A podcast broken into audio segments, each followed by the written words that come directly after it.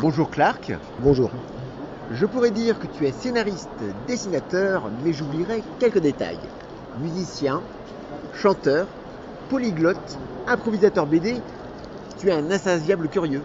Je sais pas en fait, je suis surtout euh, quelqu'un qui a besoin d'occuper ses journées, je dors très peu. Donc non, non, tout ça, c'est pas, c'est pas vraiment professionnel évidemment. Donc je suis musicien à mes heures perdues, je suis euh, polyglotte parce qu'on m'a forcé à aller à l'école. Oui, mais tu ne parles pas les langues que tout le monde parle en même temps. Quoi, le danois c'est pas drôle? Voilà. C'est amusant le danois. En même temps, j'ai jamais envie qu'on me demande de citer une phrase, euh, enfin ou de parler des choses comme ça. Le danois, personne ne me le demande, parce que personne n'est capable de vérifier. Donc ça me fout la paix. Ton pseudo ne doit rien au hasard, mais à une marque de chewing-gum. Oui, oui, oui, oui. Ben, J'avais 14-15 ans, dans ces eaux-là, on était à un concert, enfin un festival. Je me suis assis sur un chewing-gum, on s'asseyait par terre avant que le groupe ne commence, et il y avait un gros chewing-gum par terre. Et comme euh, on était en vadrouille pour 2-3 jours, je suis resté avec une trace de chewing-gum qui faisait bien 50 cm sur ma jambe de pantalon pendant 2-3 jours, et tout le monde m'appelle Clark depuis que j'ai 15 ans en fait. C'était à l'époque une marque de chewing-gum qui n'existe plus aujourd'hui, je pense. Et tout le monde appelle mes enfants des Steamroll. Ce qui ne les réjouit pas maintenant qu'ils ont 20 ans et qu'ils mesurent 2 mètres. À l'époque, en tout cas, ça les amusait encore un peu. Alors que la plupart de ta carrière, on la connaît sous un style semi-réaliste, à partir de 2005, tu empruntes la voie réaliste. Ce n'est pas très gentil ce que je vais dire, mais c'est la crise de la quarantaine. Pas la moindre idée. En fait, moi, en fait, je viens du réaliste. Entre 16 et 20 ans, j'ai fait du réalisme. Moi, j'avais un rêve, c'était d'être engagé chez Fluide. Spirou, c'était pas du tout un idéal pour moi. Et il se trouve que, voilà, parce que mon scénariste de l'époque a posté les planches sans me le dire, chez Spirou, ils m'ont engagé. Donc c'est un peu un- espèce de fruit du hasard que je ne regrette pas une seconde, mais qui n'était pas mon chemin, a priori. Donc le, le dessin grenier est venu sur le tard, c'était pas ma spécialité. Et je sais pas, à partir de 2005, j'ai recommencé à avoir des histoires qui revenaient et qui ne pouvaient pas être dessinées autrement qu'en réaliste. Donc, je me suis dit, puisque j'aime ça et puisque j'ai fait ça à l'époque, pourquoi ne pas le faire moi-même? Même si j'étais un peu rouillé, que ça a redemandé beaucoup de temps pour replonger dans le bain, et suis toujours pas d'ailleurs, c'était vraiment une envie de revenir à des trucs que je faisais à l'époque. Et donc avec ce nouvel ancien trait, d'autres lecteurs te découvrent. J'ai- lu quelque part, tu disais qu'un lecteur de Mélusine ne va pas lire ce que tu fais en réaliste. Et Ça, c'est clair, c'est clair. Et, et vice versa. Bien sûr, de toute façon, dans le public, il y a des tas de gens qui connaissent euh, tout ce que j'ai pu faire chez Fuite Glacial, allant parfois jusqu'aux histoires à lunettes euh, ou des choses comme ça, ou Mister President, mais euh, ils ne connaissent pas, par exemple, ne font pas le lien avec mes usines. Et donc, dans le cas du réalisme, le- la séparation est encore plus flagrante. Il y en a qui savent même pas ce que je fais sur le côté. Mais ça ne veut pas dire que je ramène du public qui vient de ce que je faisais avant. Non, non. Je pense sincèrement qu'il y a des frontières nettes, que les gens lisent pas ce qu'ils n'ont pas envie de lire, et qu'il n'y a vraiment que les complétistes. Donc le type qui collectionne, en l'occurrence ici, tout Clark, ou qui aime, voilà, bien sûr. Euh, mais enfin, ceux qui vont tout acheter, c'est plutôt les complétistes. Et ceux-là, quoi que je fasse, de toute manière, euh, timbre poste ou couche culotte, euh, ils vont prendre. Quoi. Très réaliste ou humoristique, histoire courte ou one shot, ta bibliographie est vaste.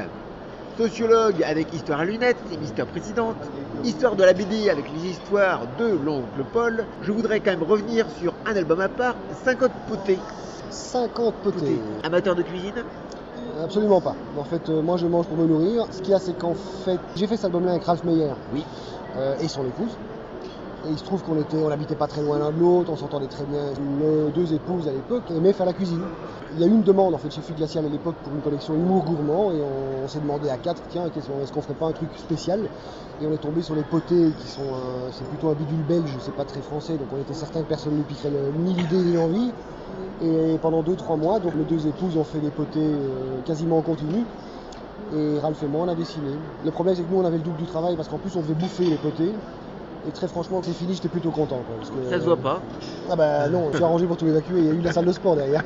Ton dernier album, paru de la collection signée au Lombard, tu le fais tout seul. Tu y mets des morceaux de toi, la narration est particulière, et s'il est acclamé, chacun le voit de manière différente. Oui, oui, oui. En fait, je dois avoir fait à peu près euh, une centaine d'interviews pour cet album-là. Et il n'y a pas un journaliste qui est venu avec une approche différente du bouquin. Et donc j'ai l'impression d'a- d'assister à la naissance d'un millefeuille euh, thérapeutique, comme c'est assez curieux. Je me suis d'ailleurs fait ma thérapie en répondant à ces journalistes, c'était assez amusant. Et maintenant ça va mieux? Ça va mieux, beaucoup mieux. ça a toujours été. C'est un bouquin un peu. euh, en même temps, le canevas de l'histoire est très fermé, donc il est très complet. Mais l'interprétation qu'on peut en avoir est terriblement ouverte. Et donc, la plupart des journalistes qui sont venus sont arrivés parfois avec des questions à l'unisson, j'y avais pas pensé du tout. Ils viennent avec des trucs, mais je me dis, mais enfin, d'où est-ce qu'ils sortent ça? Et, euh, et effectivement, en relisant moi-même, en les réfléchissant, je dis, oui, ils ont raison de le prendre par ce côté-là, mais moi, j'y aurais jamais pensé. C'est vraiment la première fois que je faisais ça, consciemment ou pas, de, lâcher prise, en fait, de lâcher une histoire et de, se dire, après tout, celui qui va le lire a toutes les clés pour le décoder, c'est pas à moi de lui donner. C'est une bonne démarche, je pense. Est-ce que tu vas te diriger de plus en plus vers cette voie, le réalisme, l'histoire complète? Je sais pas. En fait, euh, c'est peut-être pour le moment. J'ai un autre projet, toujours en réalisme. Je suis en tractation pour l'instant avec le Lombard, Glénat et Dargaud, pour voir qui pourrait le prendre, etc. Mais c'est de nouveau du réalisme, c'est de nouveau ce type de choses. C'est peut-être une envie du moment, j'en reviendrai peut-être à des trucs plus déconnants après, j'en sais rien. Je trouve étonnant que tu puisses travailler dans un atelier qui se prénomme Armageddon. C'est quand même le lieu symbolique du combat final entre le bien et le mal. Donc, dans l'atelier, quel est le bien, quel est le mal On va commencer par une mise au point. Le nom Armageddon vient pas du tout de là. Ça vient d'un segment de podcast radio sur en fait deux homos qui s'étaient amusés ensemble avec un énorme rouleau de carton. Il y en avait un des deux qui l'avait rentré dans le fondement de l'autre.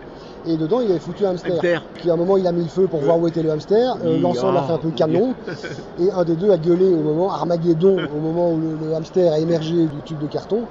Je crois que ce truc, ok, c'est vachement potache, mais je crois que ça nous a fait rire pendant 3-4 Oui, mois. oui. Donc l'atelier s'est appelé Atelier Armageddon à cause de ça. Donc rien de biblique, rien de littéraire, rien d'élevé non plus. C'était purement crétin. Peux-tu nous parler, toujours par rapport au studio Armageddon, de Ouais. Bran van de Pitt Brad Van de Pitt, c'était un mec qu'on a inventé, en fait, qui serait une espèce de type parfait, type idéal. Voilà, le genre idéal. Le genre de gars, quand la- l'arrière-grand-tante lui présente encore un, un xème bout de tarte au coin, non seulement il va la reprendre, il va la bouffer, mais en plus il va arriver à lui dire qu'il aime ça, quoi. C'est le type, quand il va aux toilettes, il s'essuie avec juste un segment de, PQ et il est propre. C'est le, mec parfait, voilà, sur tous les niveaux. Et donc on s'était dit qu'on se trouverait un souffre-douleur, comme ça, imaginaire à l'atelier, à, qui on allait systématiquement démolir la gueule dès qu'on en aurait l'occasion, parce que ce genre de mec peut être franchement irritant. Et donc on a posté effectivement des vidéos sur le net avec ça, mais ça n'a pas duré énormément longtemps parce que on est quand même 8, on a tous des horaires différents, des façons de travailler différentes, et pour que tout le monde soit au diapason sur une connerie, il en faut parfois beaucoup. quoi, je veux dire. Donc ça a fini par mourir de sa belle mort, et voilà. Mais c'était quand même très drôle. Ah oui, merci. Par rapport à Mélusine, où sorti le quatrième tome de Mélusine, il y avait un CD. oui, Pour Yann, il y a eu une chanson. oui. Il y a eu aussi une complainte pour Tintin. Ouais. Alors, un quand un album complet de musique? L'album complet de musique existait déjà pour mes usines, il a quand même été tiré à 80 000 exemplaires, je Oui. sais pas mal. Non, non, je sais pas, ça m'intéresse pas en fait. Je, je fais ça pour rire, moi, je fais ça pour m'amuser.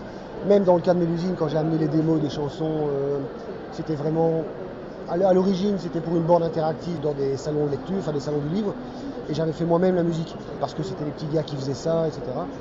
Et petit à petit, j'ai eu l'idée de chansons et j'ai amené ça chez Dupuis. Il n'y avait aucune volonté de passer pro ou de, de- Ça s'est enchaîné naturellement, jusqu'au moment où Dupuis a payé les frais de studio professionnels pour faire le CD. Et à ce moment-là, c'est devenu une réalité.